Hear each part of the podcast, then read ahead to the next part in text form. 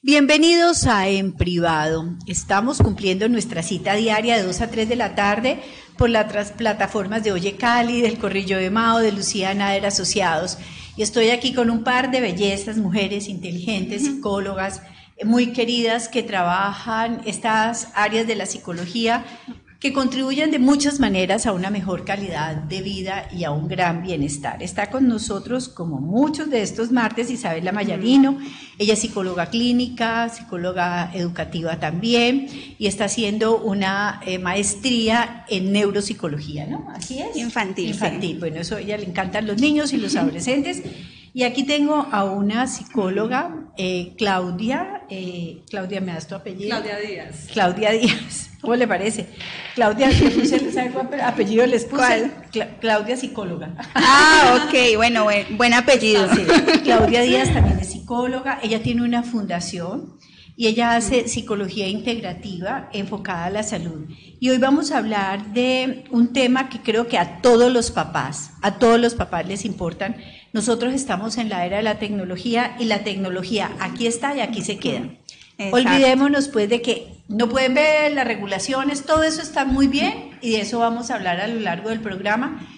Pero llegó el Internet, llegaron todos los aparatos electrónicos, llegaron todas las opciones tecnológicas y cada día serán más complejas. En estos días vi una película, les doy las buenas tardes, bienvenidas. Buenas tardes, muchas gracias Lucía. En donde uno de los protagonistas decía, eso, una actividad cualquiera.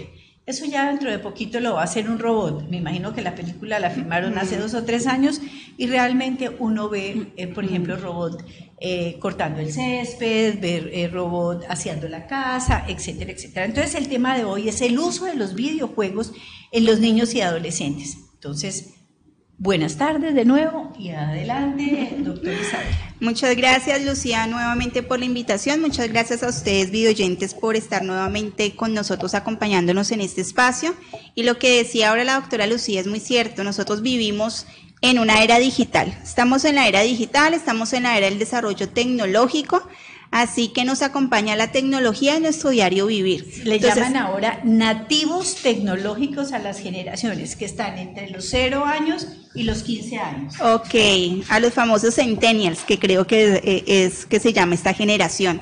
Entonces, en ese orden de ideas, nosotros debemos aprender a vivir con la tecnología. Entonces, muchos padres me preguntan, bueno, Isabela, ¿la tecnología es positiva o negativa? ¿Sí? Entonces, yo les digo, el desarrollo tecnológico es muy positivo en, en, nuestro mundo, en nuestro medio y realmente nos ha traído muchos avances, pero todo depende también de la actitud de los padres, cómo están educando a sus niños y cómo están incorporando esa tecnología a su vida diaria. Entonces se puede convertir en una experiencia negativa en el sentido que los padres exponen a sus hijos a muy temprana edad sin ningún tipo de regulación, sin ningún tipo de acompañamiento o de supervisión, pero también se puede ver la otra cara de la moneda, una experiencia muy positiva cuando los padres tienen ese acompañamiento de sus hijos y cuando realmente la tecnología se convierte también en un aliado para desarrollar ciertas habilidades en los niños. Sí, pero fíjate que también puede ser muy negativo cuando los papás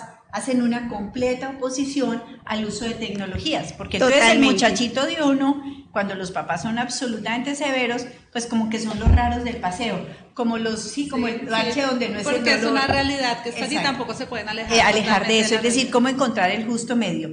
Yo quisiera que empezáramos, eh, Claudia, eh, que es psicóloga y que trabaja en esto de la psicología integrativa enfocada a la salud, a veces los papás temen que la salud de sus niños se afecte y hay estudios, investigaciones, por ejemplo, que dicen el, que el uso continuo de los celulares o de los móviles, como le llaman en otras partes, pues ocasionan problemas en la salud. ¿Qué pasa con los niños y la salud, por ejemplo? Bueno, eh, muchas gracias y para mí es un placer acompañarlas a ustedes en esta mesa. No, el placer es eh, todo nuestro. Está esta mesa muy florida, muy bonita. gracias. Bueno, este es un tema que a mí particularmente me preocupa demasiado, porque si, como bien hemos mencionado, es una realidad, eso está allí, ¿verdad? Y a medida que pasa el tiempo, pues tenemos que adaptarnos a esas circunstancias. Pero me preocupa mucho, sobre todo, por la exposición que tienen los niños desde muy pequeños a esos aparatos electrónicos. Entonces se ve con mucha frecuencia que los padres a veces dicen hasta con orgullo, ay mira, el niño, la niña de dos y tres años sabe buscar en YouTube y coloca la vaca Lola y es súper inteligente y entonces vemos y es cierto, y eso es cierto, son súper inteligentes y le dicen a uno, abuela, dame tu clave. Sí, exactamente. Pues hasta te ayudan a solucionar problemas. Claro, claro, y también se vuelve a veces un sustituto de de la crianza cotidiana. Entonces hizo la pataleta y no, no, no, pongámosle el celular y él se va a entretener en la pataleta. Pero entonces no medimos qué consecuencias, tan solo si tuviéramos la conciencia de las ondas que emiten estos aparatos las ondas electromagnéticas, de todo esto que no vemos, pero que están allí, las ondas de Harman, que son ondas electromagnéticas perjudiciales para la salud, que están en todo el universo, que se forman por, eso se llama eh, geopatologías, que están en toda parte, entonces los niños están totalmente expuestos a estas ondas y eso afecta su salud, principalmente su, desarrollo cerebral. Entonces, eh, las últimas investigaciones también han demostrado que con mayor frecuencia, o sea, niños de cada vez hay niños de menos edad que tienen problemas, trastornos de aprendizaje, lo que siempre hemos llamado pues trastornos de hiperactividad, ansiedad, depresión, trastornos del sueño. Y, sí, pero eso yo creo que sucede cuando los niños están expuestos de una manera en Exactamente, exactamente. Sí, yo, yo siempre le he dicho a los padres algo. Los niños durante los primeros 5 o 6 años de vida es súper importante que aprendan otro tipo de experiencias para desarrollar habilidades básicas para el aprendizaje escolar. El hecho de correr, de saltar, de manipular, de tocar, de poder socializar con otros niños, de poder tener una cercanía íntima y un intercambio afectivo con otros niños es vital porque hay unos periodos sensibles y hay unos periodos críticos durante la primera infancia que si no se desarrollan esas habilidades va a ser muy difícil o van a tener que adquirir un sobreesfuerzo para poder adquirirlas y esto va a generar consecuencias no solamente en el aprendizaje, sino también de conductas o comportamiento o emocionales. Lo que decía Claudia que me parece muy interesante en el desarrollo cerebral es súper importante. Cuando los niños presentan una alta exposición a toda la tecnología, hay, es, es como un efecto eh, adictivo, ¿no? Se estimula la dopamina, Muchas veces los niños se estresan jugando porque obviamente ellos quieren ganar y se frustran mucho y algunos niños que no saben manejar eso, entonces empieza también el cortisol a aumentar y esta combinación de contrarreacción del cortisol con la dopamina hace que en los lóbulos prefrontales no haya mucha irrigación sanguínea y no se permita la conexión neuronal que es la que precisamente nos ayuda a nosotros a adquirir y a fortalecer esas habilidades. Recordemos que en el lóbulo prefrontal se encuentran todas las habilidades cognitivas superiores, como la atención y las normativas de personalidad, autorregulación emocional y conductual. Y si no le estamos eh, propiciando unas experiencias enriquecedoras, Sí, con esto no quiere decir que la tecnología sea negativa, sino que su alta exposición y todo en exceso es negativo, ¿no? Yo pienso que todo en ahora, equilibrio. Encontrar la justa medida, pues seguramente hay tablas cuando los niños son más pequeños, cuando van creciendo, etcétera. Pero miren, hay una cosa que ellas han dicho que me parece muy importante que la tenemos que tener en cuenta todos incluso ustedes los adultos, porque es que resulta que estos aparatos, bueno, aquí lo tenemos prendido porque estamos viendo quienes se conectan con nosotros, pero estos aparatos a veces lo que hacen es que alejan a las personas que tienen cerca y acercan a las personas que tienen lejos. Pero ¿qué es lo que sucede, por ejemplo, con los niños? Un niño necesita, fíjense que hay niños que también tienen, digamos, sobrecarga de estímulos y no necesariamente tecnológicos y a veces no quieren salir de la casa. Los niños tienen que salir, correr, montar bicicleta, montar socializar, socializar hacer muchas cosas. ¿Por qué? Porque es que el desarrollo psicomotor de un niño es un y físico es un desarrollo integral y no lo podemos partir o seccionar. Exactamente. Exacto, y no se trata de ahorita de prohibir, como tú lo decías en un inicio, en todos los videojuegos. Muchos papás me decían, bueno, pero ¿hasta qué punto es positivo los videojuegos? Pues yo no les puedo decir hasta qué edad o desde qué edad se puede exponer a los niños a los videojuegos, pero antes de los tres años los niños deben, o antes de los cinco años, los niños deben estar adquiriendo esas experiencias de correr al aire libre que no, les genera mayores habilidades a los niños. Y después entre los siete años cuando los niños van adquiriendo ciertas habilidades empiezan a interesarse por los videojuegos y los exponiendo gradualmente de una forma constructiva. Y esas son las recomendaciones que vamos a dar también a lo largo del programa, cómo podemos hacer un buen uso de los videojuegos en los niños, porque no estamos diciendo que es totalmente negativo, estamos diciendo que la tecnología puede llegar a ser positiva siempre y cuando la sepamos usar. Eh, y se recomienda también, eh, doctora Claudia Díaz, a los mayores de nueve años, porque casi que podríamos decir menores de esta edad, bueno, que hay unos, es que hay unos que son unos, mejor dicho, son unos genios sorprendentes. sí, sí, sí, sí, Pero la idea es que puedan ver también racionadamente más televisión que estar, digamos, matando muñequitos, haciendo cosas a través de los videojuegos. Entonces, es como dosificar, pero recordemos que hoy en día es que además tenemos que como situarnos en la realidad. Los papás y las mamás son personas muy ocupadas. Y entonces cuando ya no tienen la cuidadora entre semanas, sino el fin de semana, y el muchachito los excede, entonces los papás son los que están abusando de la tecnología para calmar a los hijos. Exactamente. Y eso podríamos decir que es como una huida a la realidad también. Sí, hacer porque cada vez vemos niños más carentes de atención, de afecto, de acompañamiento en sus procesos, no solamente cognitivos, sino emocionales, de ese contacto. Sabemos que el concepto de familia ha cambiado en estas últimas décadas. Ah, incluso a veces se observan que los roles no están tan definidos. Y eso genera controversia y eso genera vacíos emocionales en los niños, en los adolescentes.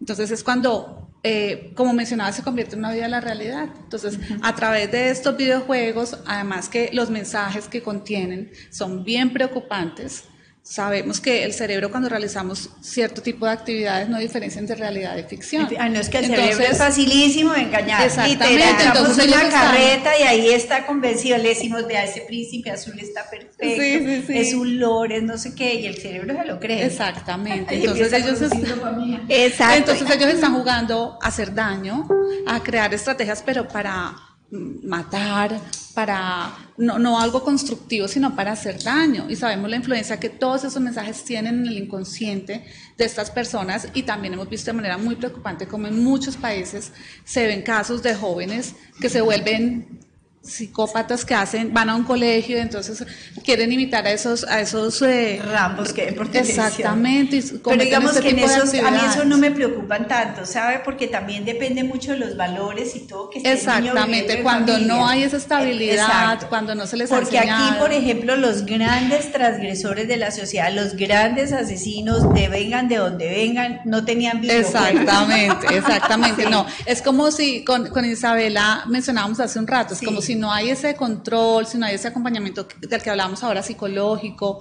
valores, atención, entonces eso se puede convertir pues en ese sustituto y pueden empezar a pero uno sí ve niños a imitar esos modelos dañinos. Uno ve sí, eh, doctora Isabela, unos niños muy pequeños, muy agresivos. Sí. Sí, a ver, en los últimos estudios hicieron un estudio hace poco, entonces escogieron a un grupo de niños que no tienen ningún tipo de conflicto aparentemente emocional y comportamental y unos niños que presentaban ya unos trastornos como el TDAH, que es un trastorno de déficit de atención con hiperactividad, trastorno negativista desafiante, trastornos de conducta, y los expusieron durante un tiempo bastante largo a los videojuegos que tenían un contenido agresivo. ¿Qué sucedió? Es, encontraron que partes del cerebro, de la zona del cerebro, mm, donde, no se, donde se desarrolla o donde se manifiesta la agresividad, no eran tan evidentes en los niños que no tenían trastornos emocionales, mientras que en los niños que tenían este tipo ya de trastornos eran muchísimo más evidencia de la agresividad y de la falta de control y falta de autorregulación conductual. Entonces, de alguna manera, hay una predisposición. Cuando hay una predisposición y hay un detonante como los videojuegos con un contenido agresivo, pues obviamente los niños van a tener ciertos rasgos también agresivos o ciertos rasgos también impulsivos. Bueno, son más vulnerables a acceder a ese tipo pero de les quiero contar, mire, hay un, eh, un doctor, el doctor Peter Gray del Boston College, eh, Libertad para Aprender, dice, bueno, ustedes están aterrados pues porque un niño puede pasar mucho tiempo en un eh, ordenador, en un computador, viendo cosas o haciendo muchas cosas muy novedosas. Y no se preocupan porque lo sientan dos o tres horas en un aula de clase mirando y obligándolo a aprender cosas que él no quiere aprender. Entonces, fíjense cómo están los dos extremos, cómo lograr nosotros un punto de equilibrio, ¿es cierto? A uno lo obligaban, de, no, es que era un es un pecado mortal. Pues los horarios de los colegios son perversos. uno sentaba desde las siete y media de la mañana, a las diez y media lo, lo, sueltan como ganado, pues, media horita que descanse, después a las doce del día, a la una no, en Cali recibir clase de filosofía a la una de la tarde era casi un pecado mortal. Creo que ahí espiamos todos nuestros pecados, los sentidos por venir, sí. Así es, y precisamente hoy en día en las neurociencias y el neuroaprendizaje están transformando precisamente la educación. Estamos diciendo, esas horas de esos niños sentados, seis horas, siete horas, pues realmente no están aprendiendo porque tú, a ti te enseñan algo hoy y mañana ya se te olvida. ¿Sí? Entonces, esos, esos estudios y, esas en ciencias que en este momento están movilizando el aprendizaje tienen en cuenta incluso cómo aprende el cerebro para adaptar nuestras estrategias educativas. Y eso es un tema bastante interesante. Y este señor dice cosas muy interesantes. Dice, por ejemplo, cosas como, mire, yo cuando era chiquito, pues el señor ya es grande, tenía amigos que a veces se sentaban a leer ocho horas, ¿no es cierto? Y no conocía a ningún papá que le estuviera limitando la lectura a ese muchachito, sino, y yo, hubiera, yo salía a pescar mientras los otros leían. Y entonces a veces volvemos otra vez a los extremos. Cuando un niño se encierra, así sea el más aplicado del colegio, eh, que lee todo el día, que es come libros, que es el ratón de biblioteca, tenemos que preocuparnos. También se está aislando, también, es una huida. También, o es un, está creando un mundo y resulta que es que el mundo por fuera de él también es grande y amplio y hay que conocerlo. Eso es muy cierto. No, y también que es súper necesario, la, yo siempre he dicho, la, socialización y no solamente la socialización, las actividades al aire libre no compensan muchas cosas. Obviamente sin querer decir que los libros no sean positivos, que la lectura, que la matemática, obviamente, todo. Lo que pasa es que como estábamos diciendo, todo bajo un equilibrio. Incluso ya la Organización Mundial de la Salud está indicando que esto puede llegar a ser un trastorno ya lo indica, todavía no lo ha ingresado en la clasificación internacional de enfermedades, pero ya en la próxima lo van a indicar como un trastorno del juego. Obviamente, cuando hay una exposición continuada, ¿no? Pero acuérdese que en el trastorno del control de los impulsos está la ludopatía. Sí. Y en el trastorno de los, eh, la ludopatía como una de las adicciones más complejas y más difíciles. Y entonces la ludopatía no es solamente ir a un casino, jugar a la ruleta o jugar blackjack o póker, no sé qué. La ludopatía también es pegada a esas máquinas que cada día son más sofisticadas. Bueno, vamos a ir a una pequeña pausa y ya regresamos. Un grupo de profesionales de la salud y la sexología se han unido para brindar tratamientos en falta de deseo sexual, disfunción eréctil, eyaculación precoz, eyaculación retardada e incompetencia eyaculatoria. Tenemos tratamientos de vanguardia al alcance de todos. Contamos con tratamiento urológico, terapia psicosexual, fisioterapia de piso pélvico y nutrición. Comuníquese con nosotros al 322-423-2323 o ingrese a www.clinicadh.com. Uno de los problemas complicados de los videojuegos, de este tema tan interesante que estamos tratando en la tarde de hoy, es que para los, digamos, ya sabemos que los niños más pequeños necesitan regulación pero resulta que estos muchachitos que son como unos aviones con los motores apagados, empiezan a crecer y ya se empiezan a buscar, mejor dicho, todas las artimañas habidas y por haber para salir del control materno-paterno.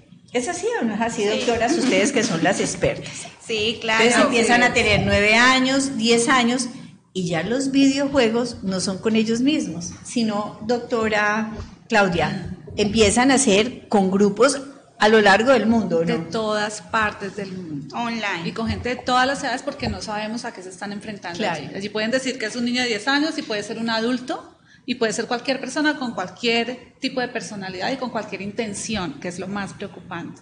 Entonces eso se presta para crear vínculos también. Entonces no tengo amigos, tengo amigos en, Estados Unidos, en China, en todas partes del mundo. Y, y eso puede, como, o sea, he visto que estos niños establecen vínculos con ellos. Y claro, y además se puede convertir en algo muy preocupante porque cada vez se aleja más. Entonces lo que dice mi papá ya me está molestando, ya no corresponde a lo que yo quiero. Y entonces cada vez más se refleja, se refugian en este tipo de, de personas y de vínculos que se establecen a través sí, de los, los riesgos de las redes sociales son enormes y seguramente vamos a hacer un programa específico sobre los riesgos de las redes sociales. Pero esto que dice la doctora Claudia Díaz es muy cierto. Los juegos empiezan a volverse juegos muy competitivos pero pueden ser como el enganche para otro tipo de aproximaciones que pueden ahí representar otro riesgo que seguramente vamos a hablar en otro programa. Pero cuando ella hablaba, hacen competencias, por ejemplo, entonces tal juego produce yo no sé cuántos puntos. Y muchos eh, dicen, mira, y entonces empiezan a contarse las estrategias. Y hay muchachos que empiezan a tener unos pésimos rendimientos académicos y cuando van a ver, es que no, como el colegio ahora les exige que tienen que hacerlo en computador, que tienen que hacerlo en la tablet, y entonces creen los papás que ellos están estudiando y están en unas batallas campales de estos juegos. Y es que porque los videojuegos tienden a repetirse tanto y a volverse a veces compulsivo por el sistema de recompensa que eso tiene. Entonces, entre más permanencia tengan, más premios vas a recibir simbólicos y te premian también el esfuerzo. Entonces, cuando una conducta es estimulada y es recompensada, ¿qué es lo que hace? Tiende a repetirse esa conducta.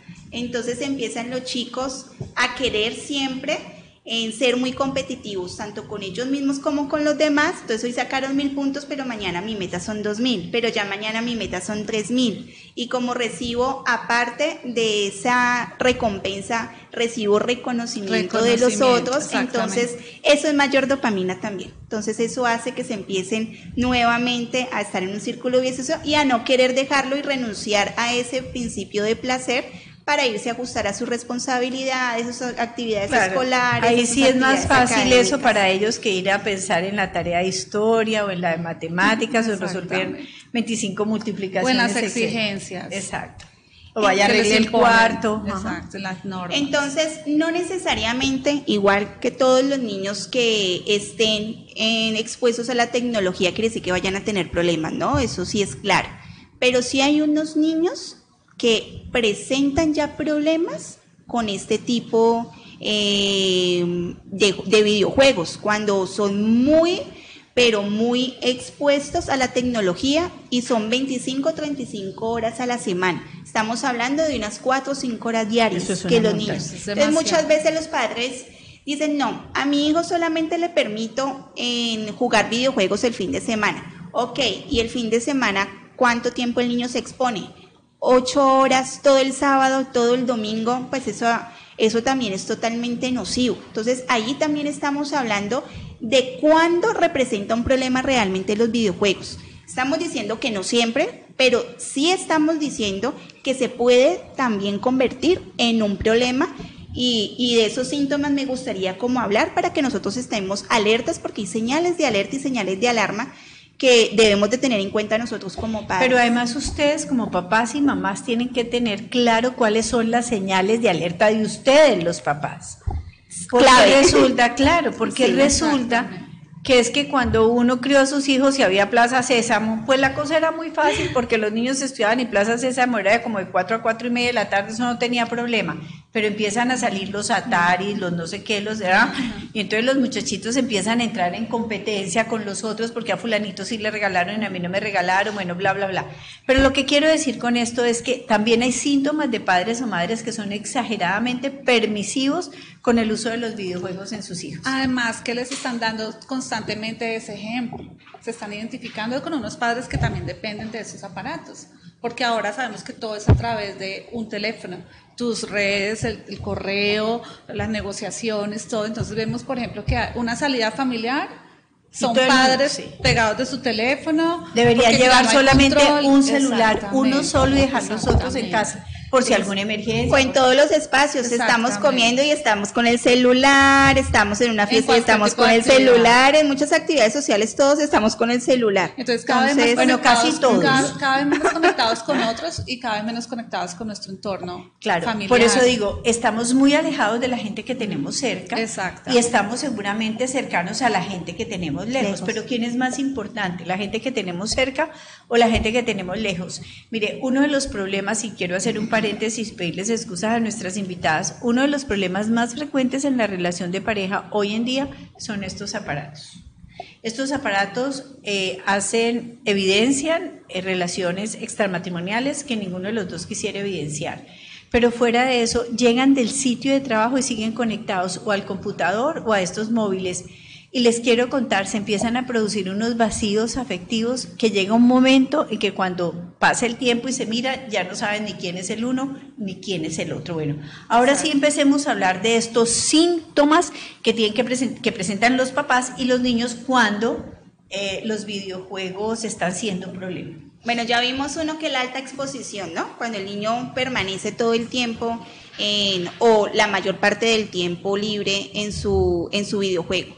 Lo, el otro signo de alarma que tenemos que tener en cuenta es que en el niño hay o en el adolescente una necesidad recurrente, persistente, que le cuesta mucho renunciar a ese juego. Entonces, cuando se le prohíbe, cuando no puede hacerlo, tiene manifestaciones emocionales ya poco funcionales para su, para su edad o para su etapa del desarrollo o para cualquier ser humano.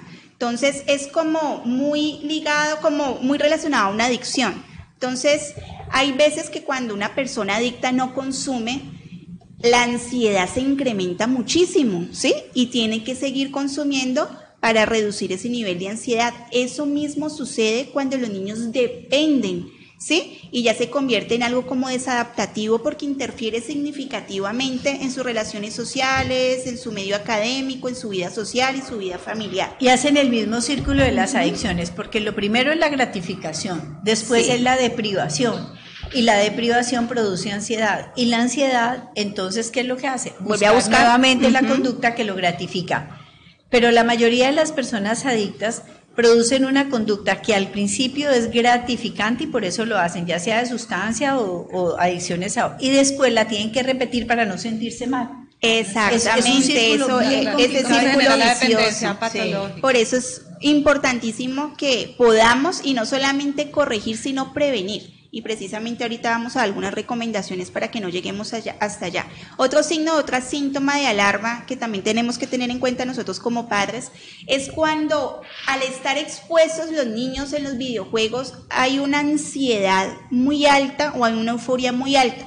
Es decir, todos jugamos y nos da cierto nivel de ansiedad que es funcional, ¿sí? Porque queremos ganar, porque queremos Como cuando vemos el partido de fútbol. Exacto. adrenalina y también sentir hasta la capacidad de lucha, el deseo Exacto, pero cuando ya eso ya no es funcional, cuando ya es extremo, ya hay que prestar atención, porque ya estamos viendo que puede convertirse en un problema. Otro signo y otro síntoma que también tenemos que tener en cuenta es cuando los niños le dan la prioridad a su videojuego. Entonces, no van al baño porque están jugando el videojuego. No van a comer o no comen porque están jugando videojuego o incluso los padres le permiten comer jugando videojuego, comer viendo televisión o comer con su celular o comer con la tablet, cosa que no estoy de acuerdo absolutamente para nada. O no acceder a las actividades. o no acceder a las actividades de familia, incluso en el sueño. Se, no quieren ya dormir por estar jugando en los videojuegos y esto es mucho cuando los papás colocan televisor en la cuarto de los niños. Pero mire, eh, doctor Isabela, hay una cosa que es bien importante y que tenemos que caer en la cuenta de esto. Las, eh, digamos, deportes competitivos no se hacen a través de las redes sociales o no se hacen a través de la tecnología. La gente sigue compitiendo en natación, en atletismo, en fútbol, en todo físicamente, físicamente. Los niños pegados a la tecnología no van a lograr tener esos niveles de desarrollo físico competitivo que tienen los deportistas.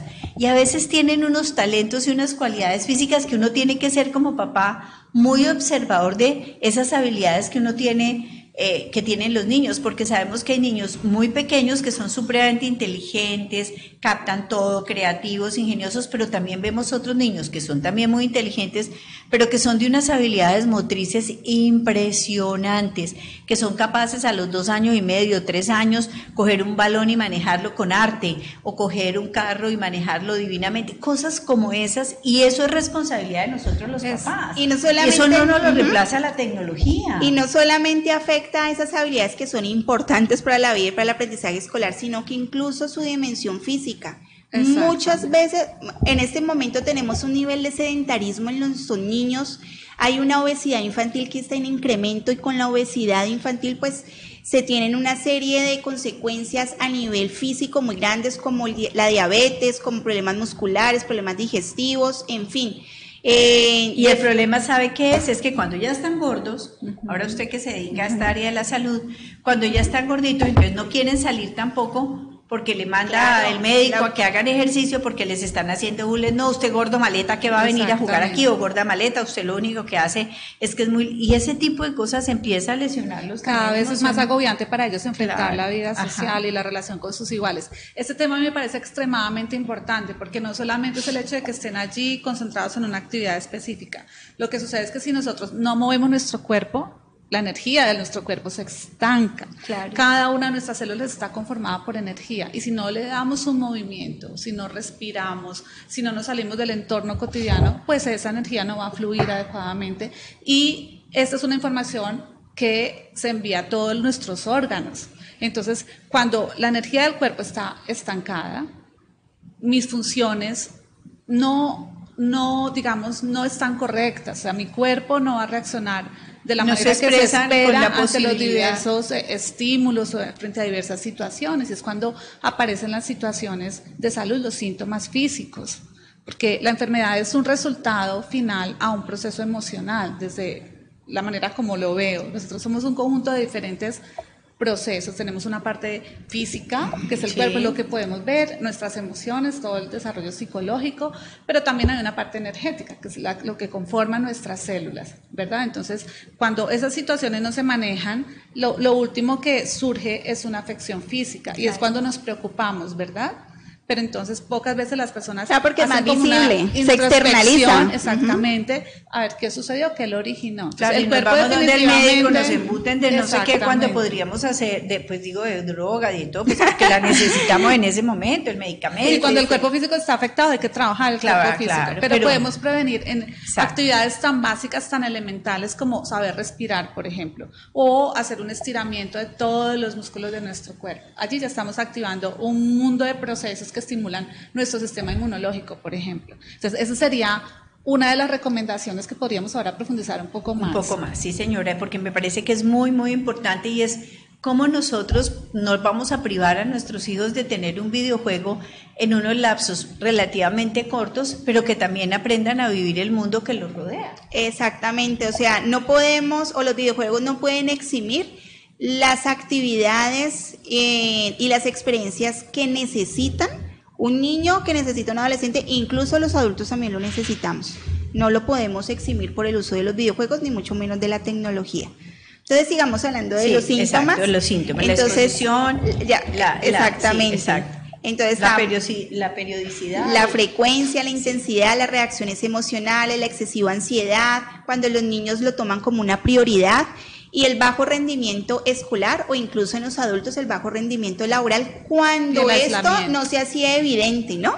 Es decir, cuando los niños anteriormente tenían una funcionalidad en su colegio, cuando las personas evidentemente tenían una funcionalidad a nivel laboral y por la alta exposición ya a estos videojuegos ya eso se vuelve disfuncional y lo que decía ahorita eh, Claudia, en el aislamiento social el retraimiento social porque nos replegamos más en el juego, en la fantasía, que en nosotros mismos y que en los demás. Entonces esos son algunos síntomas y acompañados de ansiedad, depresión, aislamiento, agresividad, impulsividad, que hay que tener en cuenta. Obviamente que no estamos diciendo que los niños que presentan esos síntomas necesariamente deben de tener el trastorno, ¿cierto? No, Porque solamente esos síntomas son por videojuegos, también pueden ser por, otras, causas, a nivel Exactamente, entonces precisamente cuando se observan y se evidencian estos síntomas en los niños es una señal de alarma para consultar con un especialista de la salud mental y poder hacer una evaluación y poder hacer una intervención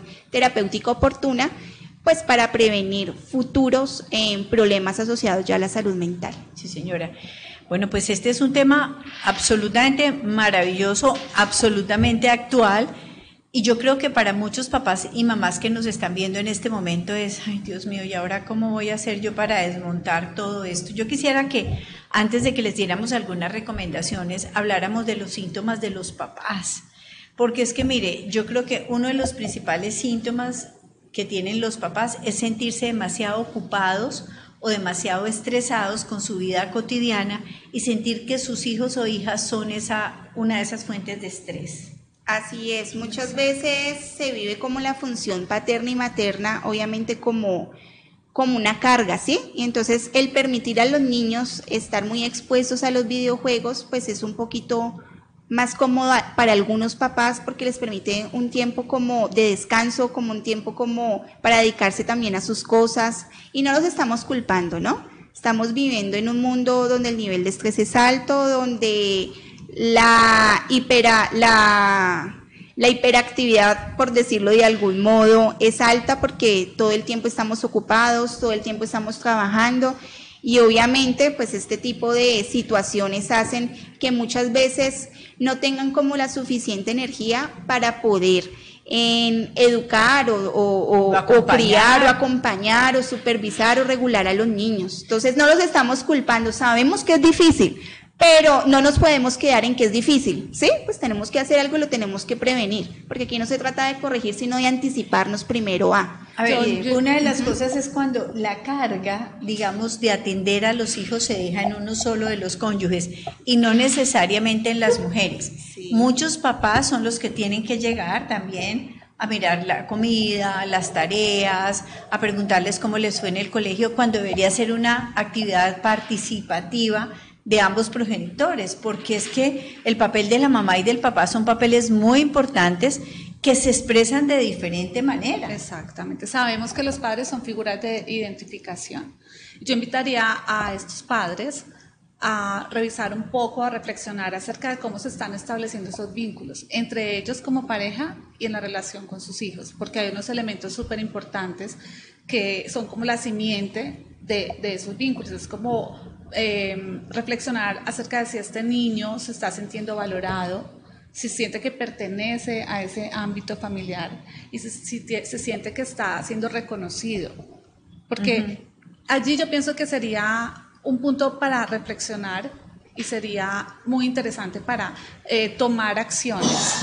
Si revisamos qué está pasando en ese sentido, repito, si en esta pareja se están dando esos elementos, esas herramientas que son la base del establecimiento de los vínculos afectivos, ver también cómo lo estamos proyectando hacia nuestros hijos. Claro, porque mire, yo creo que otro de esos síntomas es cuando los papás tienen mucha más preocupación por lo material, que el muchachito tenga unos zapatos buenos, el uniforme del colegio muy bien, que no le falte nada, que tenga un buen colegio, etcétera, etcétera, pero se descuida la parte afectiva y emocional porque lo usamos esto como un mecanismo compensatorio. Vamos a ir a una pausa comercial y ya regresamos.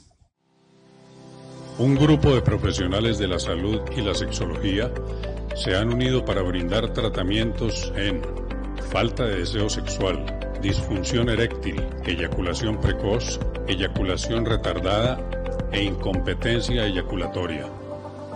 Tenemos tratamientos de vanguardia al alcance de todos Contamos con tratamiento urológico, terapia psicosexual, fisioterapia de piso pélvico y nutrición. Comuníquese con nosotros al 322-423-2323 o ingrese a www.clinicadh.com.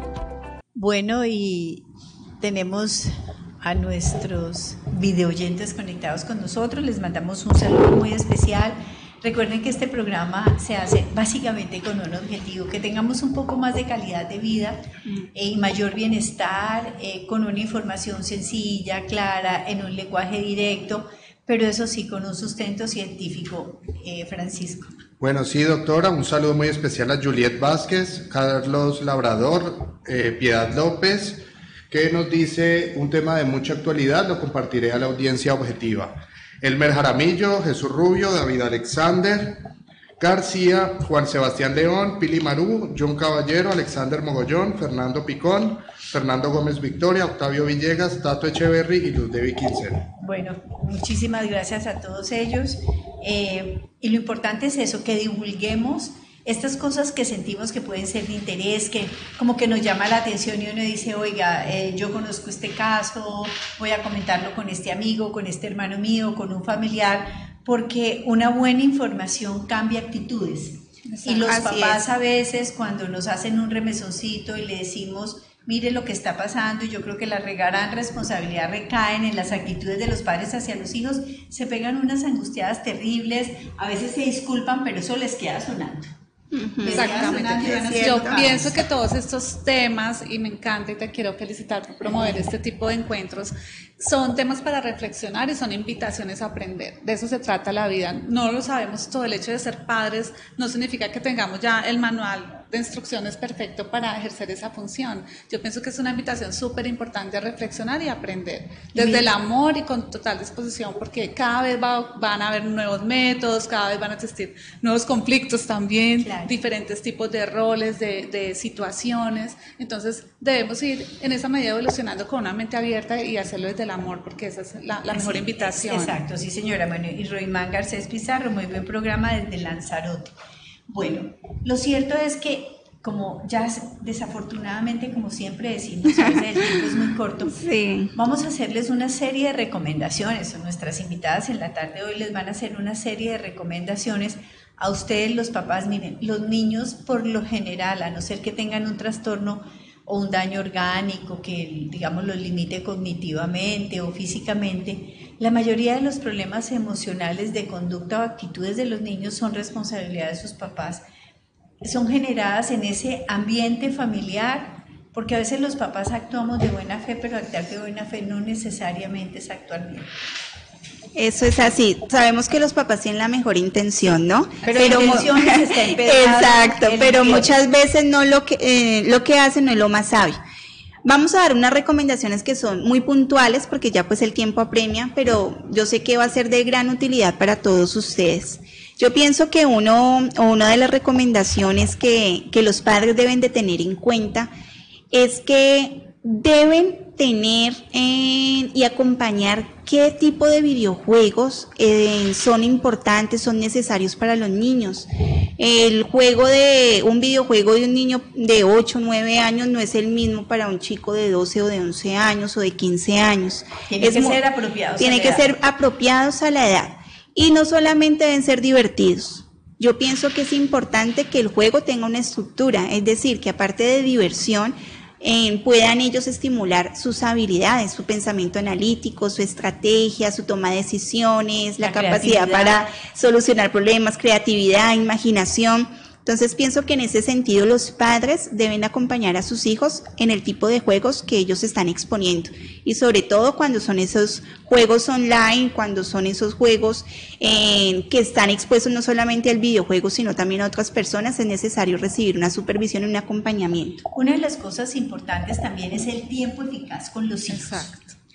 Tiempo no es, no es que yo ahí me siento al lado de él, no, ese no es un tiempo eficaz, ese es un, es un bulto que está sentado al lado de un niño. No, el tiempo eficaz es el tiempo de compartir, de participar, de contar, por ejemplo, mire, cuando yo era chiquito estas cosas no pasaban, los juegos que teníamos eran estos o aquellos, y ese tipo de cosas va generando una comunicación entre los niños y los padres, pero ese tiempo también tiene que ser un tiempo de oportunidad porque el muchachito listo pues como para descifrar el problema que está ahí, el papá va y se le mete y la mamá se le mete ahí en el asunto, porque es la hora del diálogo, no, esa no es la hora del diálogo, porque en ese momento lo que hace el niño es Cerrarse, claro, él está en su juego. Y lo que tú dices, hay muchas veces que los papás dicen, no, lo importante es la calidad de tiempo. Yo siempre he dicho, calidad, equilibrio con cantidad de tiempo también es importante. Cinco minutos no sirven para nada, por más de que usted lo esté besando, abrazando los cinco minutos. Otra recomendación muy importante que, que, que debemos de tener en cuenta es que no es un hábito, es decir, no hay una necesidad que el niño lo juegue a diario. Entonces, cuando yo quiero crear un hábito en el niño, lo hago con frecuencia y lo repito, ¿verdad? Pero como eso no es una necesidad, no es necesario que el niño se exponga todos los días a los videojuegos. Así como un niño no va a comer dulces todos los días, no va a ir a la piscina todos los días, no come hamburguesas todos los días, pues no va a jugar videojuegos todos los días. Es necesario controlar, es necesario haber un espacio apropiado, unos tiempos apropiados, unos horarios apropiados y, muy, eh, y muy concertados obviamente en, entre ambos padres, porque muchas veces el papá o la mamá lo deja a cualquiera de los dos y el otro papá se lo permite o se lo prohíbe. Entonces es súper importante que haya una coherencia en, esa educación. porque los hábitos se forman porque son actividades repetidas. Exacto. Es decir, que empiezan los ritmos y entonces la actividad repetida con un determinado ritmo, entonces eso genera el hábito. Y los hábitos generan normas.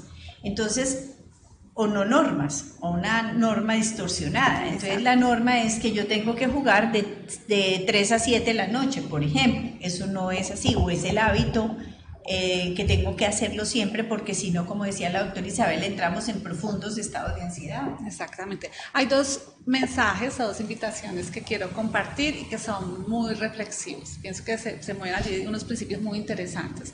Eh, yo le quiero decir a, los padres que tengan contacto con sus hijos y que permitan y que propicien espacios para que sus hijos sean conscientes de sí mismos, de su cuerpo, para que muevan su cuerpo. Eh, ojalá puedan sacar al menos un día a la semana para que estos chicos tengan contacto con la naturaleza, para que corran, para que se caigan si es preciso, se mojen bajo la lluvia, jueguen, porque esto permite eh, un nivel de conciencia muy importante de sí mismos y de su cuerpo. Y lo otro, y, y para esto retomo unos principios de la medicina tradicional china, me encanta esta tradición. Ellos ellos, para ellos es muy esencial durante las primeras etapas, durante los primeros siete años, ellos dicen a todos los niños debemos enseñarle tres profesiones, ellos les llaman tres profesiones. Entonces es de esta manera.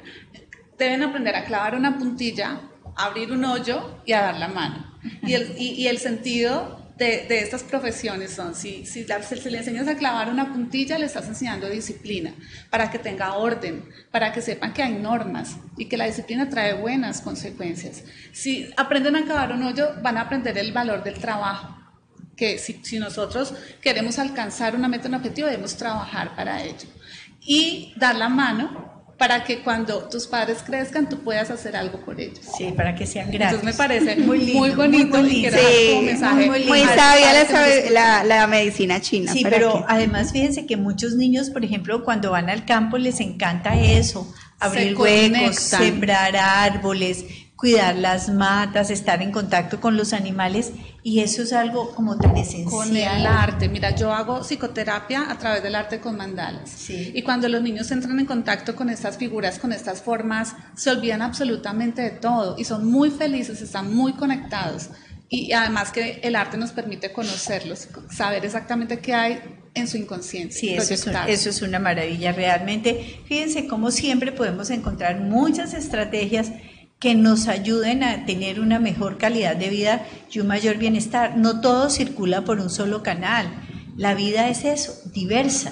¿no es cierto? Exacto. Y es aprendizaje. Es aprendizaje todos y, los días. y lo que decía ahorita Claudia, estos videojuegos no pueden eximir las actividades y las experiencias que son importantes en la vida diaria de un niño, ni tampoco, y otra recomendación, eh, pues que va muy relacionado con esto, es la prioridad con la que muchas veces se le da a estos videojuegos, es decir, se le permite a los niños dejar de hacer ciertas actividades para dedicarse a los videojuegos. Y no porque los padres lo quieran, lo que pasa es que para los padres a veces están ocupados o están cansados, entonces una recomendación es, esto no es una prioridad, es decir, ellos deben de saber que la prioridad está primero en ellos mismos, ¿sí? Entonces hay que descansar, cuando es hora de comer hay que ir a comer, cuando es hora de dormir hay que ir a dormir, cuando es hora de hacer la tarea debes de hacer la tarea, cuando es hora de ir a socializar con tus amigos vamos a hacerlo, cuando es hora de compartir con la familia vamos a compartir, ¿sí? Entonces en ese sentido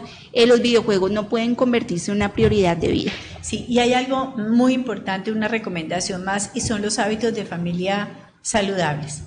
Es cierto que por las mañanas muchos niños entran muy temprano al colegio y muchos papás les dan mucha pereza, le dan el desayuno al niño pero les da mucha pereza temprano en la mañana hacer un desayuno familiar. O les da pereza o están muy ocupados, etcétera, porque cada uno se tiene que arreglar para ir a sus ocupaciones. Pero por lo menos los fines de semana hagan desayunos familiares.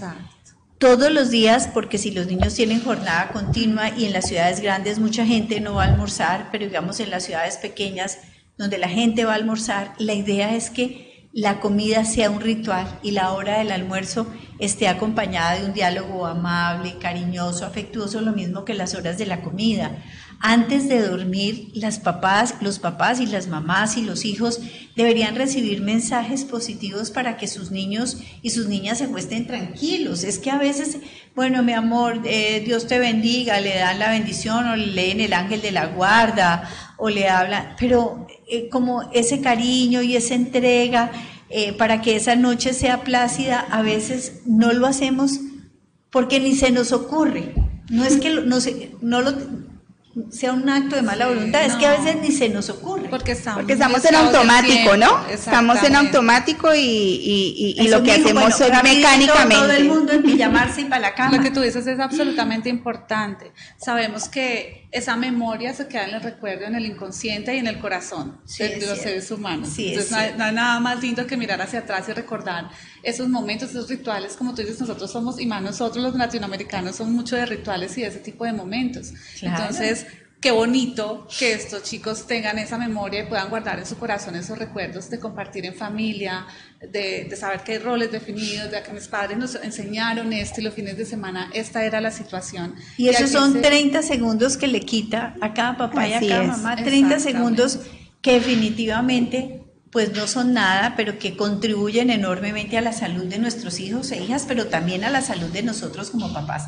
Mis queridas amigas, mis queridas psicólogas, eh, Isabela Mayarino y Claudia Díaz, mil y mil gracias por haber hecho este programa, una tarde maravillosa. gracias a ti, Lucía, y muchas gracias a los videoyentes que le transmitimos a todos ustedes, nuestros videoyentes, y recuerden que todos los días nuestras citas de 2 a 3 de la tarde y que aquí estamos frente al cañón. Un abrazo y un beso para todos.